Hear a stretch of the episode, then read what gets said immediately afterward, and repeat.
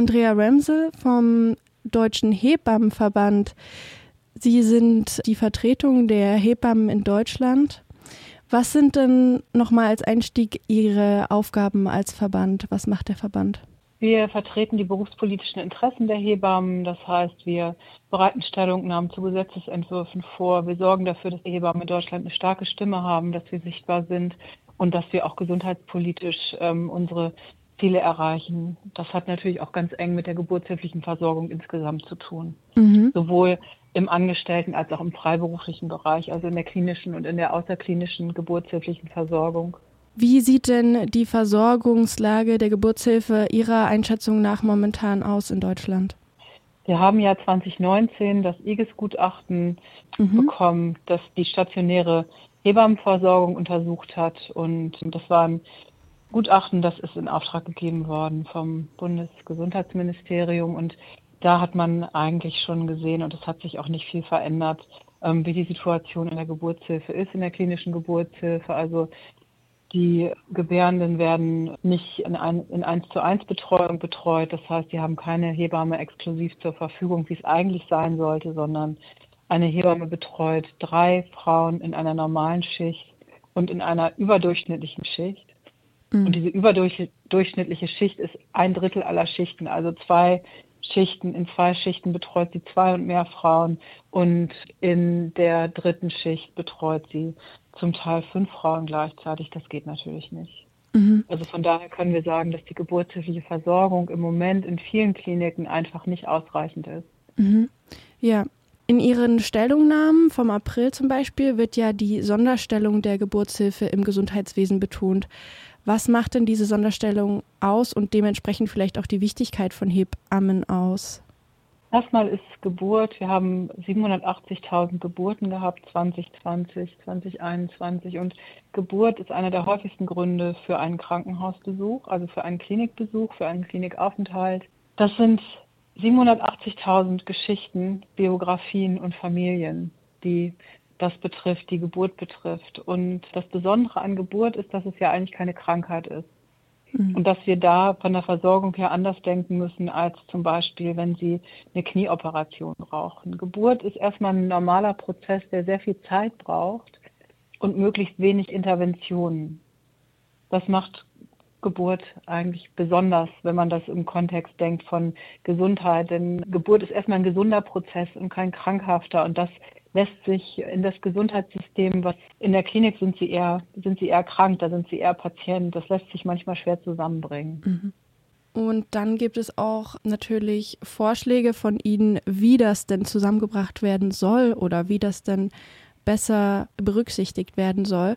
Und da gibt es in Ihren Stellungnahmen auch einige Stichworte, wie zum Beispiel Versorgung mit Geburtshilfe auf allen Klinikebenen bundesweit. Mhm. Wie soll denn im Idealszenario die Versorgung aussehen? Wir brauchen eine passgenaue Versorgung. Das heißt, wir brauchen nicht in jeder Stadt einen Maximalversorger, aber wir brauchen in jeder Region Hebammenversorgung. Hebammen sind die Fachfrauen für Schwangerschaft, Geburt und Wochenbett. Und erstmal ist das ein ganz normaler Prozess. Das heißt, Frauen brauchen Möglichkeiten, Kontakt zu Hebammen zu haben in ihrer Schwangerschaft, wenn sie Fragen haben, aber auch zum Beispiel, wenn sie gebären möchten. Es ist nicht zuzumuten, dass man wegen jeder Frage 100 Kilometer fahren muss.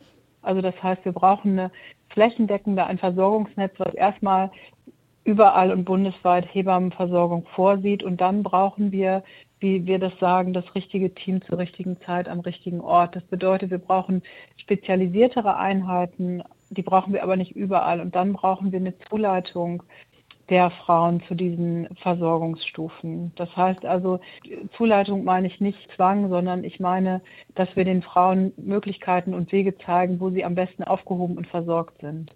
Die meisten Frauen wünschen sich eine interventionsarme oder eine interventionsfreie Geburt. Und das ist auch völlig möglich bei einem normalen Schwangerschaftsverlauf. Wir brauchen ein wirklich gutes Netz von Versorgung, wo wir regionale Versorger haben, die aber mit Maximalzentren zum Beispiel über Telemedizin verbunden sind. Also ganz praktisches Beispiel.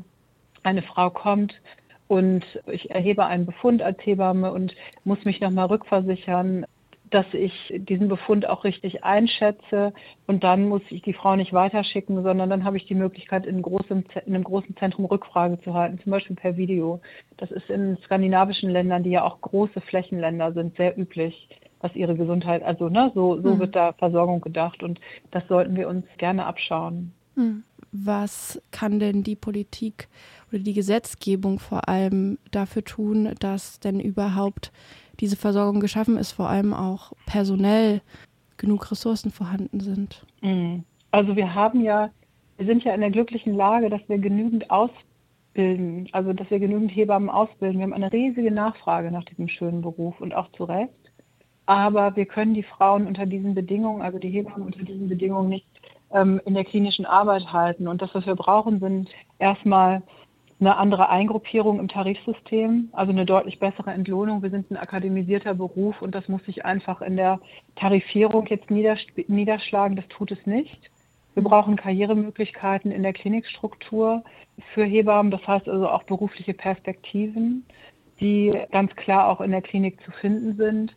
Und wir brauchen eine, ein verpflichtendes Personalbemessungsinstrument. Das kann die Politik auf jeden Fall leisten weil das, was die Politik auch leisten muss, ist, Hebammenleistungen werden im jetzigen Vergütungssystem nicht berücksichtigt. Das heißt, eine Hebamme kostet eigentlich nur.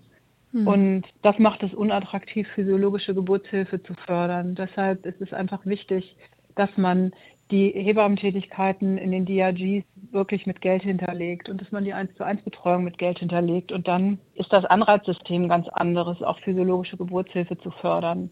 Das ist das eine. Und das andere ist die Einführung von verpflichtenden Qualitätskriterien, mit denen wir nicht nur Outcome messen, das heißt, ist das Kind gesund, ist die Frau gesund, sondern wo wir auch psychische Gesundheit messen. Und das, also ne, die Messung, die Messung des vitalen Outcomes ist eine Sache, aber zu sehen, wie gesund sind denn Mutter und Kind wirklich insgesamt nach der Geburt, das tun wir noch nicht. Das sind natürlich gute Vorschläge, sehr konkrete Vorschläge. Inwieweit wird denn der Verband jetzt mal allgemein eingeschätzt von der Politik oder den politischen Entscheidungsträgern gehört?